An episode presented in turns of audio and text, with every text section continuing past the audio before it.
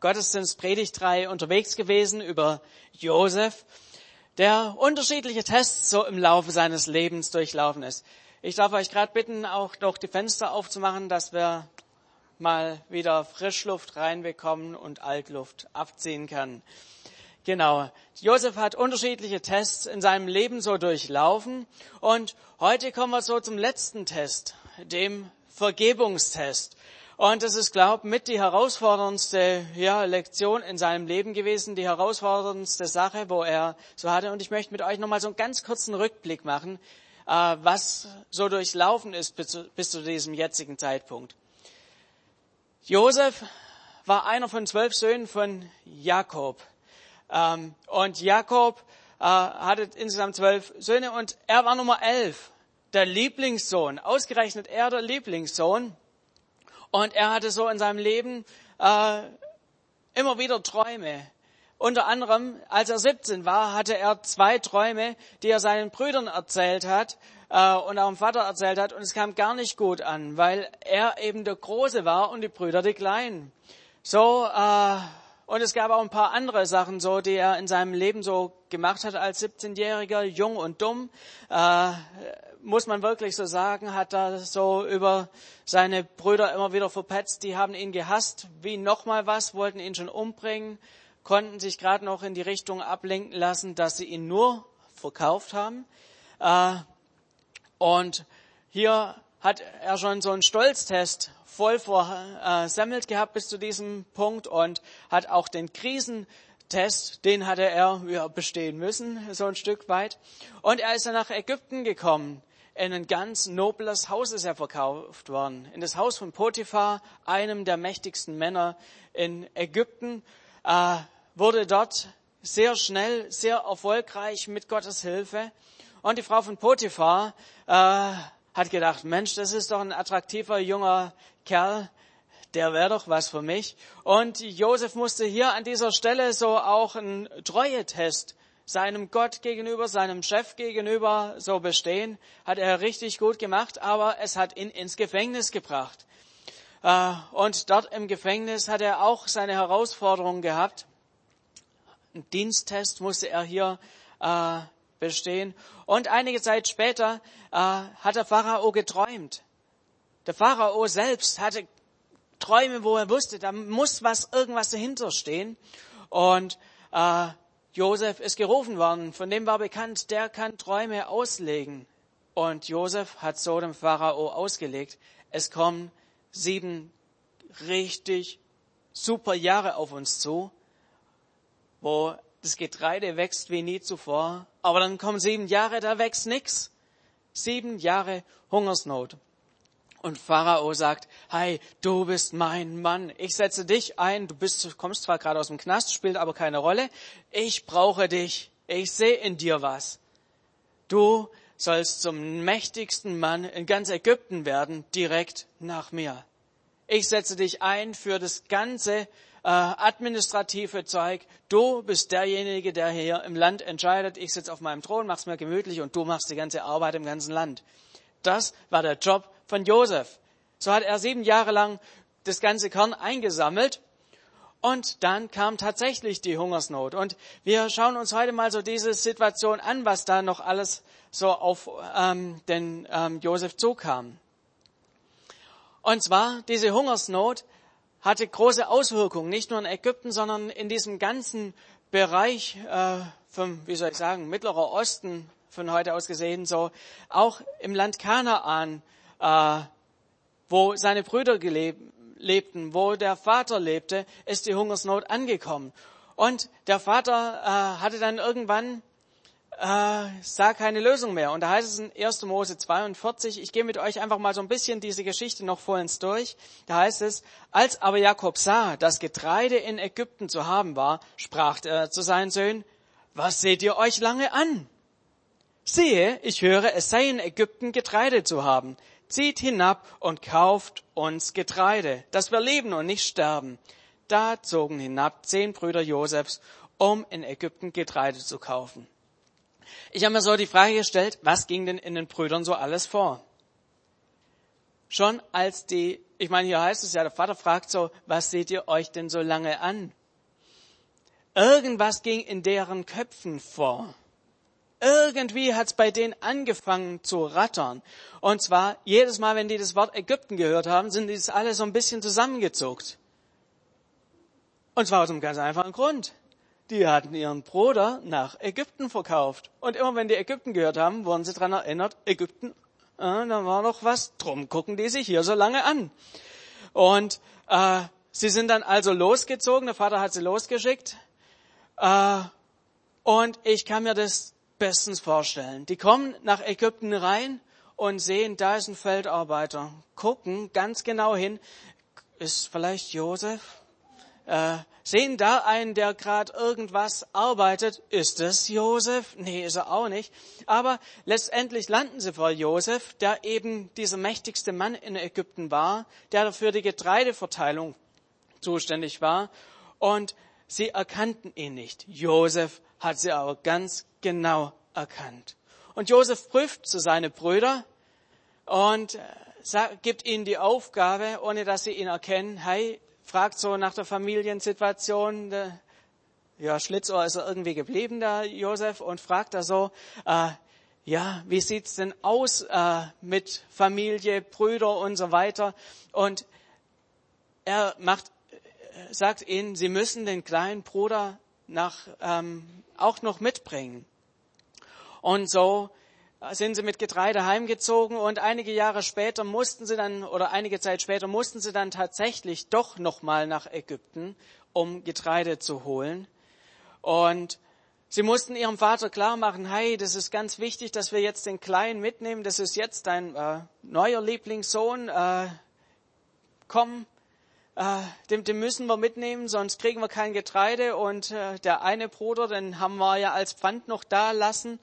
Und so war das, mussten sie den Benjamin auch noch mitnehmen. Und sie kommen wieder nach Ägypten und die sind wieder voller Angst, weil für sie war Ägypten das Land des Fluches. Die wussten, ah, das ist nicht gut da. Schon beim ersten Mal haben sie so gedacht, oh nein, wenn wir, äh, als sie da in dieser Situation waren, Gott ist uns böse. Und auch jetzt hatten sie wieder die Angst, oh Gott straft uns.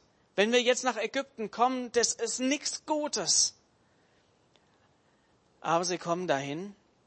Josef prüft sie noch einmal und letztlich gibt er sich zu erkennen. Und ich muss sagen, diese Geschichte, als ich sie jetzt einfach intensiv immer und immer wieder gelesen habe, muss ich sagen, boah, das hat mich echt berührt, was hier abläuft ähm, so zwischen Josef und seinen Brüdern. Da heißt es in 1. Mose 45 ab Vers 1, da konnte Josef nicht länger an sich halten vor allen, die um ihn herstanden. Und er rief, lasst jedermann von mir hinausgehen. Also sein ganzes Personal rausgeschickt. Und stand kein Mensch bei ihm, als sich Josef seinen Brüdern zu erkennen gab. Und er weinte laut, dass er die Ägypter und das Haus des Pharao, äh, und er weinte laut, dass es die Ägypter und das Haus des Pharao hörten und sprach zu seinen Brüdern, ich bin es, ich bin Josef, lebt mein Vater noch?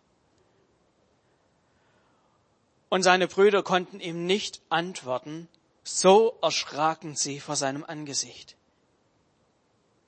Den ist so richtig das Herz in die Hose gerutscht. Und er sagt weiter, tretet doch her zu mir. Und sie traten herzu, und er sprach, ich bin Josef, euer Bruder, den ihr nach Ägypten verkauft habt. Und nun bekümmert euch nicht und lasst es euch nicht leid sein, dass ihr mich hierher verkauft habt, denn um eures Lebens willen hat mich Gott für euch hergesandt. Und so schickt Josef eine Privatkarawane mit seinen Brüdern los, um den Vater zu holen. Und Wer sich da mal so ein bisschen näher mit dieser Geschichte befasst, der merkt, was dann da passiert sein muss, als er, als die Brüder zum Vater gekommen sind. Da heißt es, so zogen sie hinauf von Ägypten und kamen ins Land Kanaan zu ihrem Vater Jakob und verkündigten ihm und sprachen, Josef lebt noch und ist Herr über ganz Ägyptenland. Aber sein Herz blieb kalt, denn er glaubte ihnen nicht. Erst konnte er das nicht glauben, sein Herz konnte das nicht begreifen und dann mussten die Brüder alles auspacken, was sie gemacht haben. Dann mussten die aufklären, ja Vater, also dass wir das mit dem Tier damals, dass der Sohn, äh, der Josef gestorben ist, das war eine, das war eine Lügengeschichte. Wir haben dich, Vater, wir haben dich 20 Jahre lang eine Lüge glauben lassen. Wir haben den verkauft. Einfach diese Vorstellung, was da wohl ablief, äh, das ist der Wahnsinn. Was hier die Söhne dem Vater sagen mussten und was da sich familiär getan hat, da heißt es, da sagten sie ihm alle Worte Josefs, die er zu ihnen gesagt hatte. Und als er die Wagen sah, die ihm Josef gesandt hatte, um ihn zu holen, wurde der Geist Jakobs, ihres Vaters, lebendig. Auf einmal, der, der, dem, sein ganzes inneres Bild ist zusammengebrochen und was Neues ist entstanden. Und da heißt es, und Israel sprach, mir ist genug, dass mein Sohn Josef noch lebt. Ich will hin und ihn sehen, ehe ich sterbe der hat schon den Tod vor Augen gehabt und gesagt, hey, ich habe keinen Lebensmut mehr, ich bin, der war absolut hochdepressiv, der Mann. Und der erkennt, hey, meine ganze Depression hat überhaupt gar keinen Grund. Mein Sohn lebt, ich kann los, ich kann meinen Sohn sehen, ich will den noch einmal im Leben sehen. Und so kommt es zu einem Wiedersehen von Josef mit seinem Vater. Und noch ganze 17 Jahre lang hat Jakob gelebt. Es ist doch Wahnsinn. Ein Mann, der schon so irgendwie gesagt hat, ich will bloß noch meinen Sohn sehen, bevor ich sterbe, der hat schon innerlich abgeschlossen gehabt. Und 17 Jahre lang lebt er nochmal, weil er einfach auch seinen Sohn gesehen hat und es ihm neuen Lebensmut gegeben hat. Und dann ist es irgendwann nach den 17 Jahren so weit gekommen, dass Jakob gestorben ist. Und wisst ihr was? Die Brüder haben furchtbare Angst bekommen. Die haben gedacht, jetzt schlägt Josef zu. Und da heißt es in 1. Mose 50, ab Vers 15, die Brüder Josefs aber fürchteten sich, als ihr Vater gestorben war und sprachen, Josef könnte uns Gram sein und uns alle Bosheit vergelten, die wir an ihm getan haben. Darum ließen sie ihm sagen, also sie sind nicht selber hin, sondern sie haben jemanden geschickt, um zu sagen. Dein Vater befahl vor seinem Tode und sprach, so sollt ihr zu Josef sagen, vergib doch deinen Brüdern die Missetat und ihre Sünde, dass sie so übel an dir getan haben. Nun vergib doch diese Missetat Tat uns, den Dienern des Gottes deines Vaters.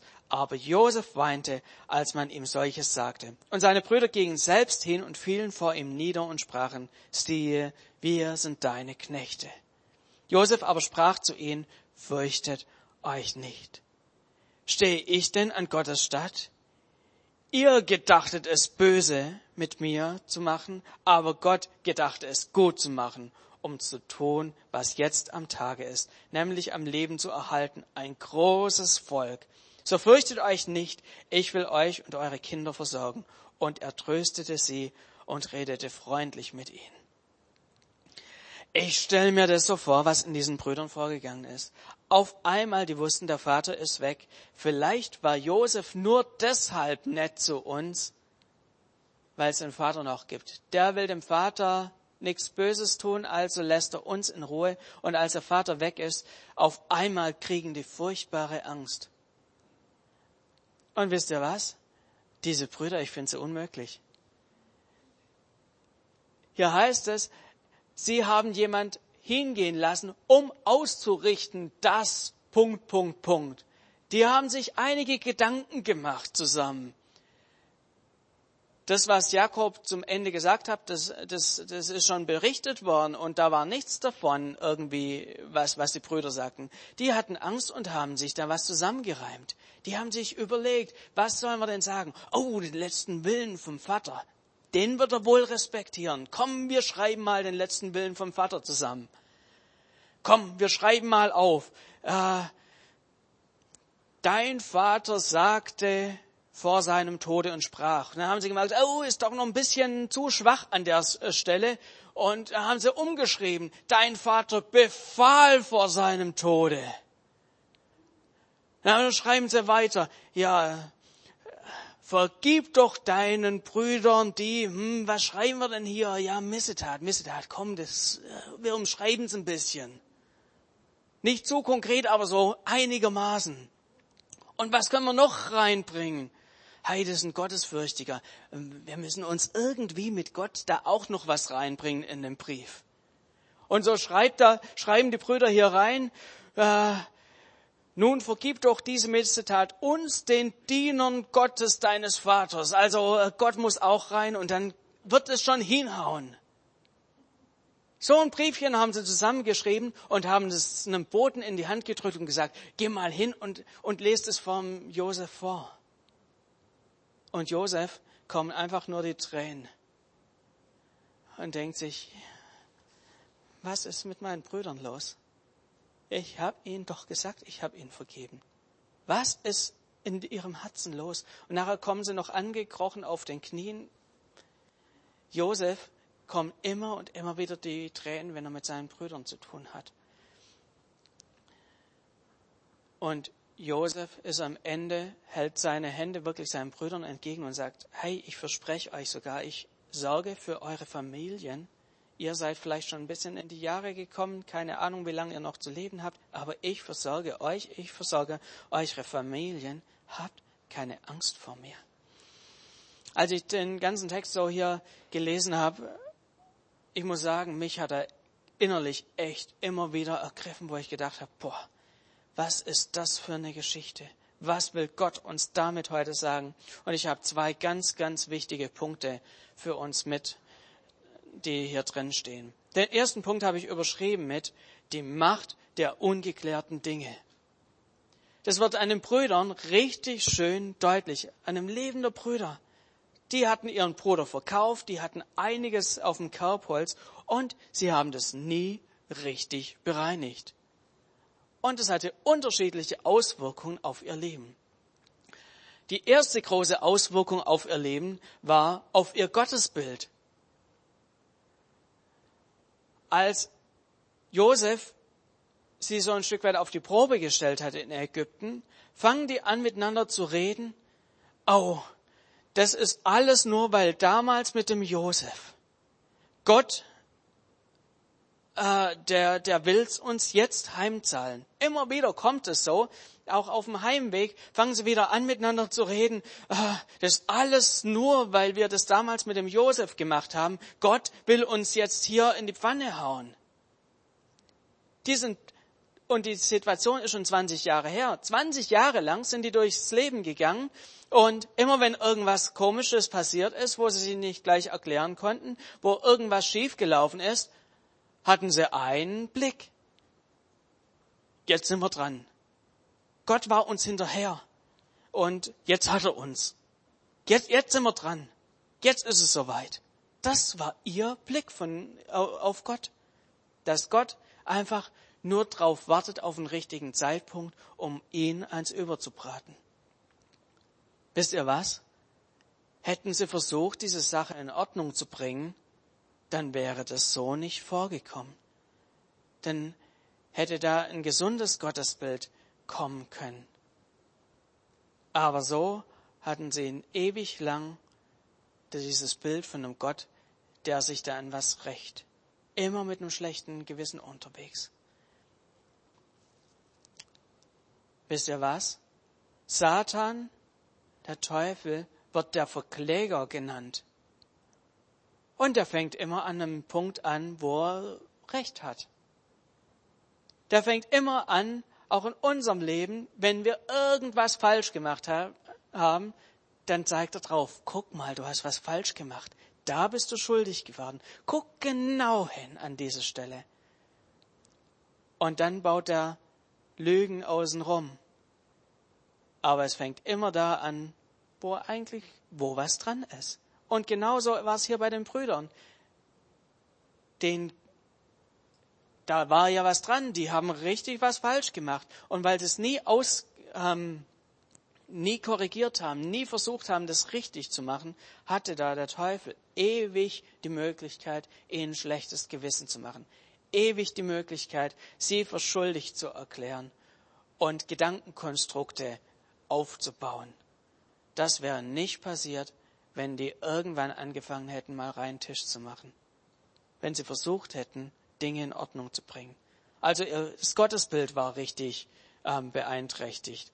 Ein weiterer Aspekt hier ist, ähm, diese ungeklärten Dinge hatten auch Auswirkungen auf die Beziehungen. Wenn wir an die Beziehung zwischen den Söhnen zum Vater denken, die 20 Jahre lang dem Vater eine Lüge aufgebunden haben. Immer wussten, der Vater trauert um den Sohn, aber sie wussten, der lebt wahrscheinlich noch. Den haben wir verkauft. Was für ein Bruch in der Familiengeschichte. Und gerade dann, als sie dann nochmal dann auch zum Vater hingehen mussten und ihm das dann beichten mussten, zwangsläufig, sagen mussten, was da los war. Was muss das für einen Bruch gegeben haben in die Familie rein, wo plötzlich der Vater merkte, hey, ich habe nicht nur immer ein komisches Gefühl gehabt, sondern die haben mich 20 Jahre lang belogen. Die haben mich um das Liebste, was ich hatte, betrogen. Sünde zerstört Beziehungen.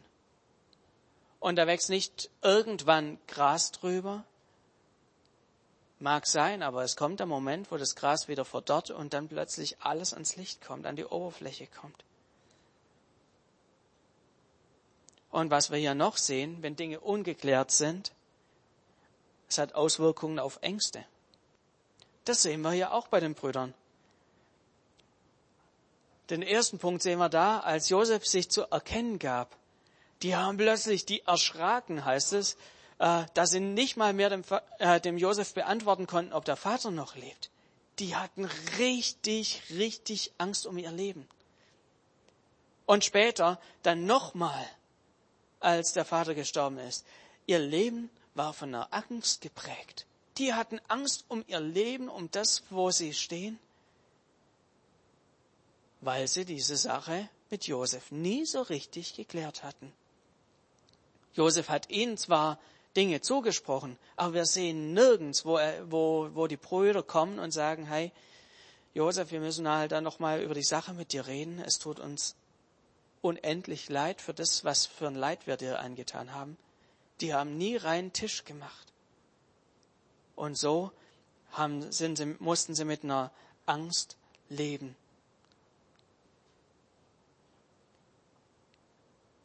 Und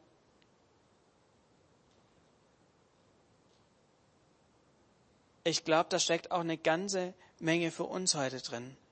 Weil heute ist es noch immer so, dass ungeklärte Dinge in unserem Leben Macht haben. Sie haben Macht über unser Leben. Wir alle machen früher oder später Fehler. Jedem passiert was. Je, jeder macht mal eine Dummheit. Vielleicht verkaufen wir nicht unseren Bruder, das äh, hat, glaube ich, hier noch keiner gemacht, glücklicherweise. Aber auch wir sind unfair oder gehen mal krumme Wege oder was auch immer. Und wenn du merkst, hey, ich habe in meinem Leben noch was, was noch so ungeklärt ist, was ein Stück weit mein Gottesbild kaputt macht, wo ich Gott immer als einen strafenden Gott ansehe, oder wo auch deine Familie, wo du merkst, da ist was, was deine Familie kaputt macht. Und du weißt, hey, das hat damit zu tun, ich, ich müsste endlich hingehen, mich entschuldigen. Wenn es dir vielleicht unwohl ist, manchen Personen zu begegnen, weil du ganz genau weißt, da ist noch eine Rechnung offen, dann lass dir hier diese Brüder von Josef ein warnendes Beispiel sein. Fang an, klare Sache zu machen. Fang damit an. Such die passenden Schritte, Dinge wieder ins Lot zu bringen.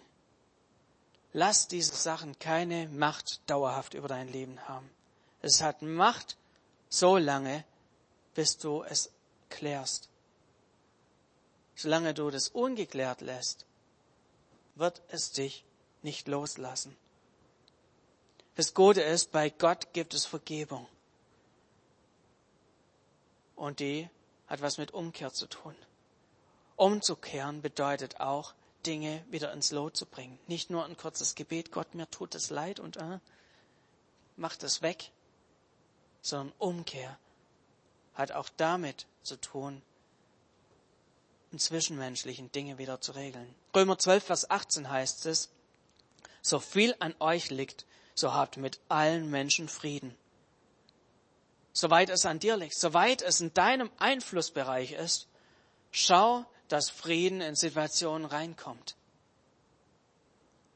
Uns muss klar sein, nicht jeder ist bereit, uns zu vergeben, nicht jeder Anlauf wird glücken, aber es ist immer ein guter Schritt, Dinge ins Reine zu bringen. Nach's nicht wie Josefs Brüder, die unter der Situation gelitten haben und letztlich auch am Segen vorbeigelebt haben. Bring Klärung rein, damit wirklich Dinge keine Macht mehr über dein Leben haben. Und damit der erste wichtige Schritt, den wir immer tun können, der immer richtig ist, ist, dass wir mit unserer Schuld zuerst zu Gott kommen. Er kennt unsere Fehler, er weiß, was wir alles falsch gemacht haben. Er ist genau deswegen ans Kreuz, damit wir zu ihm kommen können mit all dieser Schuld. Und wir sollten dieses Angebot annehmen, weil er möchte uns einen Heiligen Geist geben, der Beistand ist, der ein Helfer ist, der uns Kraft und Weisheit gibt, Dinge wieder ins Reine zu bringen, Wiederherstellung auf den Weg zu bringen. Soweit der Punkt, ähm, die Macht der ungeklärten Dinge. Und ein zweiter Punkt, den wir bei Josef ganz stark sehen können, ist ähm, die Kraft der Vergebung. Josef hat ja unglaublich viel Leid erlebt durch das, was seine Brüder mit ihm gemacht haben. Er wurde ja verkauft und es ging da wirklich sehr, sehr tief runter. Aber er hat einen ganz interessanten Weg eingeschlagen. Wenn wir so diese Situation seines Lebens anschauen, dann merken wir, Josef hat seine Hausaufgaben gemacht. Er war bereit, zu vergeben. Und den ersten Punkt bei der Vergebung, den wir hier sehen können, ist, Josef ist Schritte gegangen, obwohl noch keine Entschuldigung da war. Die Brüder haben sich nie so richtig entschuldigt, aber Josef ist Schritte durch, hat Schritte durchlaufen. Er hat ihn nicht nur vergeben nach irgendwelchen Vorbedingungen. Man merkt schon, wenn man die ganze Geschichte durchliest, er muss schon früh angefangen haben, seinen Brüdern zu vergeben. Das war auch ein Prozess. Man sieht es immer wieder, dass es auch Dinge waren, die ihn wieder herausgefordert haben und wo er wieder sich entscheiden musste. Aber wenn man das Ganze so anschaut, seine Geschichte, merkt man, er hat die 20 Jahre, bis er seine Brüder wiedergesehen hat, er hat die genutzt. Er hat angefangen zu vergeben als er dann mit seinen Brüdern sich zu erkennen gibt, da heißt es, ähm, denkt nicht, dass ich zürne. Gott hat mich hierher vorausgeschickt. Der hatte schon alles durchdacht gehabt. Der war da schon längst im Reinen, als er dann mit den Brüdern ins Gespräch kommt. Sein Vergebungsprozess war schon abgeschlossen und nicht erst am Anfang. Zweiter Aspekt von seiner Vergebung war, dass dieser Vergebungsprozess nicht nur unbedingt ein Spaziergang war. Wann immer er so mit diesen Brüdern in Kontakt kam, zum ersten Mal wieder mit dieser Situation, da merkt man mit Josef, da waren auch ordentlich Emotionen mit im Spiel. Immer wieder rührt ihn diese Situation zu Tränen. Immer wieder, auch als er sich zu erkennen gibt, heißt es, und er hat an den ähm, so an den Brust von seinen Brüdern hat er geheult. Er war so richtig nah dran und es hat was mit ihm innerlich gemacht. Diese Vergebung war nicht nur so, ach, ein Indianer kennt keinen Schmerz. Äh, es war nicht so schlimm, hab alles gut hingekriegt und so weiter, sondern er hat sich emotional darauf eingelassen auf diesen Vergebungsprozess. Es war eine Sache, die nicht nur so einmal äh, kurz war, sondern er ist da, ähm, es hat ihn so richtig, ähm, ja, auch prozesshaft mit Gott auch zusammen durch Dinge durchgegangen. Hat es zugelassen.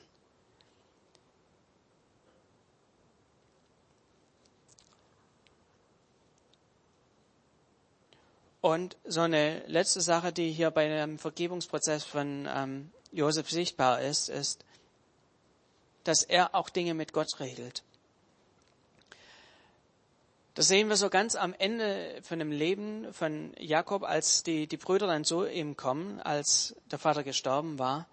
Da wird es deutlich. Er, er, macht, er sagt dann hier, hey, meint ihr denn, ich stehe an Gottes Stadt? Er fragt hier, hey, meint ihr wirklich, ich übernehme Gottes Job hier in dieser Situation? Und er macht deutlich, nein, nein, Gott hat seinen Teil in der Sache. Ich habe ihm Dinge übergeben. Gerechtigkeit ist nicht meine Sache. Gerechtigkeit ist Gottes Sache. Gott schafft du mir Gerechtigkeit. Ich will das nicht. Ich kann das nicht. Gott, du darfst es tun. Und so war er da auch mit Gott unterwegs in dieser Situation. Vergebung regelt Dinge mit Gott.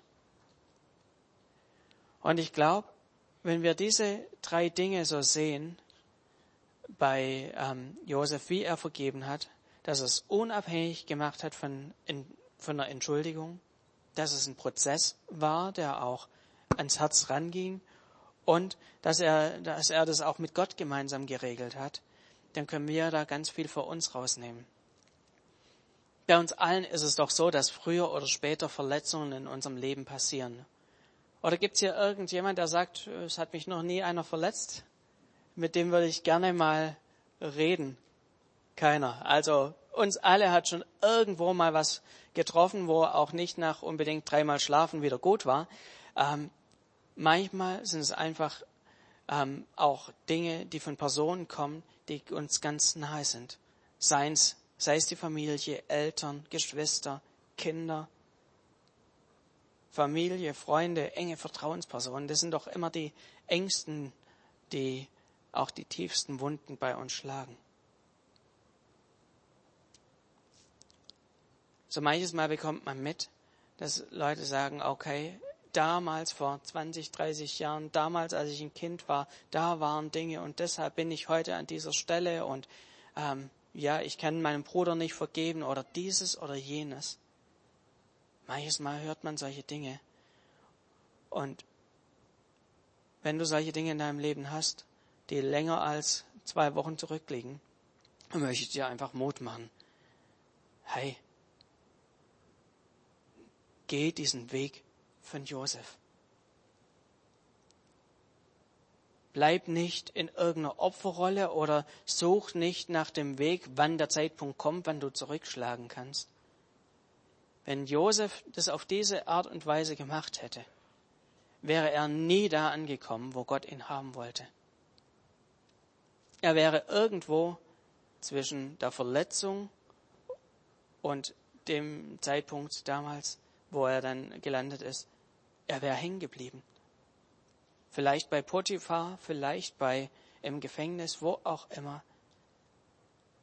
Wenn wir an die Stelle kommen wollen, wo Gott uns haben möchte, müssen wir anfangen, Dinge zu handhaben, wie sie Josef gehandhabt hat, dass er bereit war zu vergeben. Und ich möchte mal so ein Bild benutzen. Solange unsere Fäuste geballt sind gegenüber einem anderen, der uns verletzt hat, solange die Hände geballt sind, kann Gott sie nicht füllen. Solange die geballt sind, kann Gott sie nicht füllen. Von dem her müssen wir anfangen, Dinge loszulassen. Erst wenn wir bereit sind, loszulassen, zu vergeben, kann Gott unsere Hände füllen. Und ich finde es absolut fantastisch, was passiert ist mit dem Josef. Dadurch, dass er vergeben hat, wurde die ganze Familie wieder geeint. Die Brüder konnten in Sicherheit bleiben, mussten nicht verhungern in dieser Hungersnot. Und Gott konnte mit dieser ganzen Großfamilie weiter Geschichte schreiben. Und ich glaube, wir tun einfach gut daran, wenn wir uns Josef zum Vorbild nehmen. Nicht darauf warten, bis irgendeiner kommt, sich bei uns entschuldigt. Nicht zu meinen, ich krieg das schon hin, Emotionen muss ich halt runterschlucken. Und auch nicht zu meinen, ich muss es irgendwie ohne Gott hinkriegen. Gott war da nicht drin in dieser Situation, den lasse ich außen vor. Sondern genau das Gegenteil zu machen. Wir sollten da wirklich anfangen zu vergeben, auch wenn sich der andere noch nicht entschuldigt hat. Uns auf Prozesse einlassen, auch wenn sie schmerzhaft sind. Und einfach unsere Augen zu öffnen und Gott darum zu bitten, komm du in diese Situation rein und übernimm du einfach das Thema Gerechtigkeit. Ich sorge nicht für meine Rache. Ich glaube, dieser Vergebungstest war für Josef die größte Herausforderung in seinem Leben die er zu meistern hatte. Aber Gott hat ihn reich gebrauchen können. Und ich möchte einfach nochmal kurz zusammenfassen und das Lobpreisteam kann schon gerne mal hochkommen. Wir haben uns angesehen, was das bei den Brüdern von Josef für krasse Auswirkungen hatte, dass sie Dinge nicht geklärt hatten. Es war richtig heftig. Ihr Gottesbild ist komisch geworden. Die Beziehungen in der Familie sind kaputt gegangen. Sie haben unter Angst gelitten. Und all eine ganze Reihe von den Sachen wäre voll vermeidbar gewesen, wenn sie angefangen hätten, umzukehren, um Vergebung zu bitten. Und so bedeutet es für uns, lass deine Schuld nicht im Raum stehen. Wenn du merkst, du hast da irgendwo noch Schuld in deinem Leben, die du noch nicht geklärt hast, fang an, diese Schuld zu klären. Geh den ersten Schritt. Such Vergebung. Such Vergebung bei Gott. Er wartet schon drauf, dass wir bereit sind, unsere Schuld zu ihm zu bringen. Er möchte uns die Schuld vergeben. Er möchte uns die Kraft geben, Schritte zu gehen. Und wir haben hier die Kraft der Vergebung kennengelernt. Wie Josef, der eigentlich allen Grund hatte, sauer zu sein auf seine Brüder, ihnen alles heimzuzahlen, der die Kraft, die Macht hatte, das zu tun. Er war bereit zu vergeben. Nicht erst, als er mit dieser Situation konfrontiert wurde, sondern er hat eigenständig angefangen zu vergeben, ohne jegliche Entschuldigung. Hat die Emotionen zugelassen und Dinge mit Gott geregelt.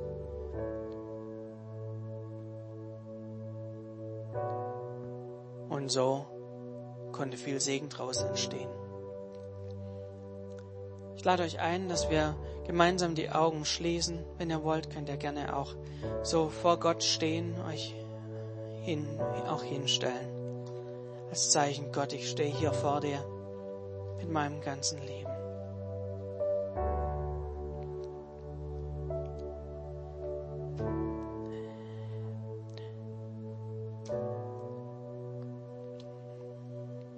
Jesus, wir stehen hier vor dir.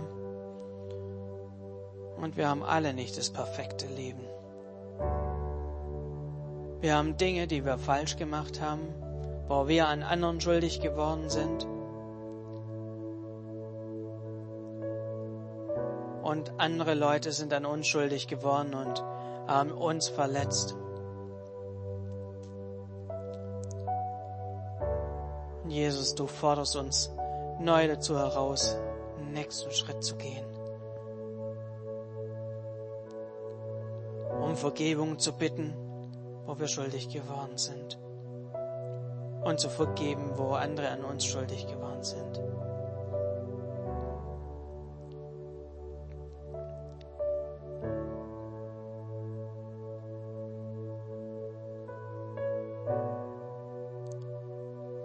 Uns ein, mit ihm selbst mit anderen Leuten ins Reine zu kommen.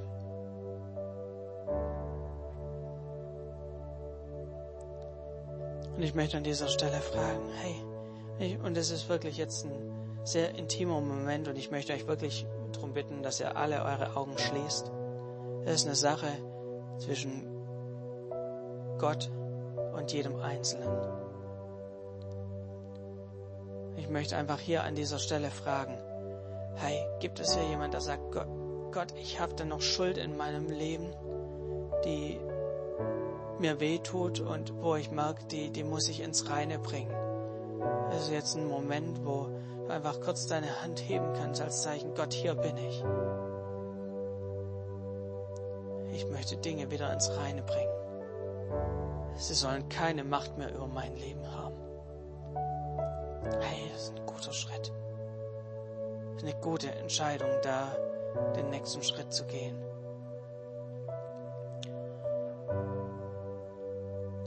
Vater, du siehst jede einzelne Person, die hier, ja, vor dich tritt mit Schuld und wo sie einfach Dinge nicht hinbekommen hat.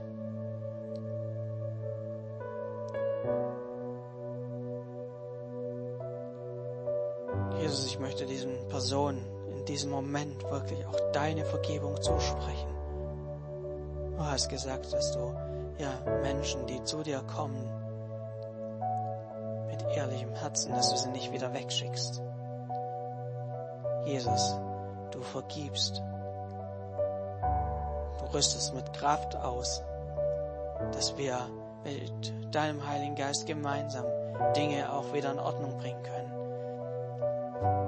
Vater, öffne du Augen, wo wir nicht wissen, wie wir den ersten Schritt tun können. Vater, ich segne jeden Einzelnen, der bereit ist, den nächsten Schritt zu tun.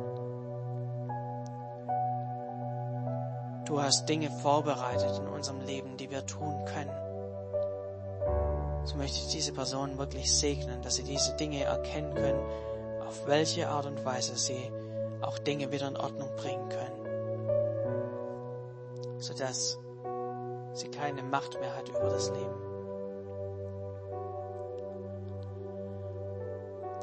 Und ich möchte noch eine zweite Frage stellen. Vielleicht bist du auch verletzt worden durch irgendwelche Menschen. Und es tut dir immer noch weh und vielleicht bist du noch nie an den Punkt gekommen, dass du gesagt hast, ich möchte vergeben.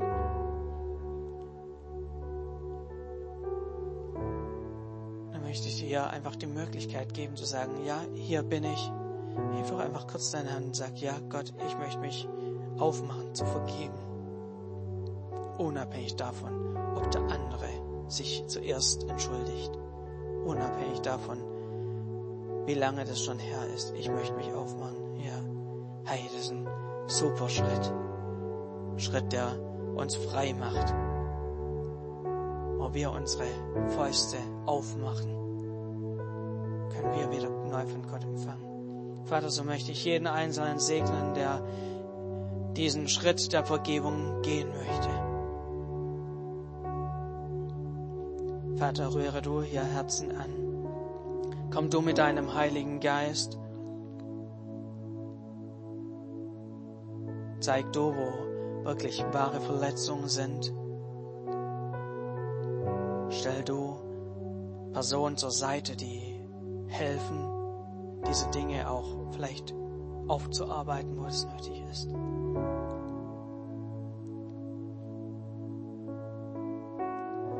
Vater, so segne ich jeden Einzelnen, der bereit ist, den nächsten Schritt zu tun im Bereich der Vergebung. Heiliger Geist, komm du, du in diese Situation rein. Schenke du Trost. Schenk du Korrektur.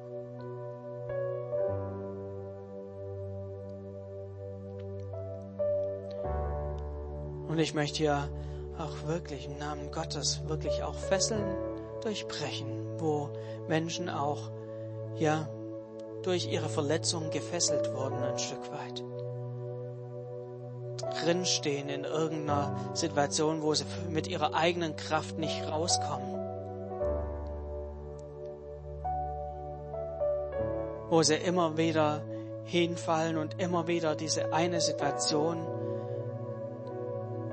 die in ihrem Leben passiert ist oder die mehreren Situationen, wo sie die immer wieder einholt.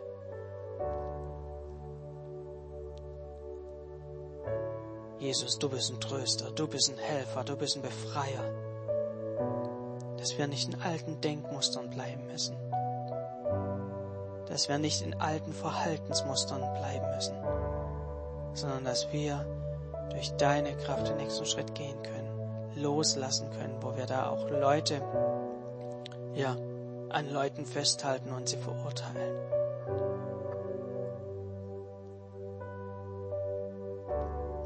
Jesus, so segne ich die ganze Gemeinde für den nächsten Schritt, dass wir weiterkommen in den Punkt der Vergebung, dass keine ungeklärten Dinge im Raum stehen, egal ob von Seiten des Täters oder des Opfers. Jesus. Wir als ganze Gemeinde stellen uns vor dich und bitten dich, wirke hier an uns. Amen.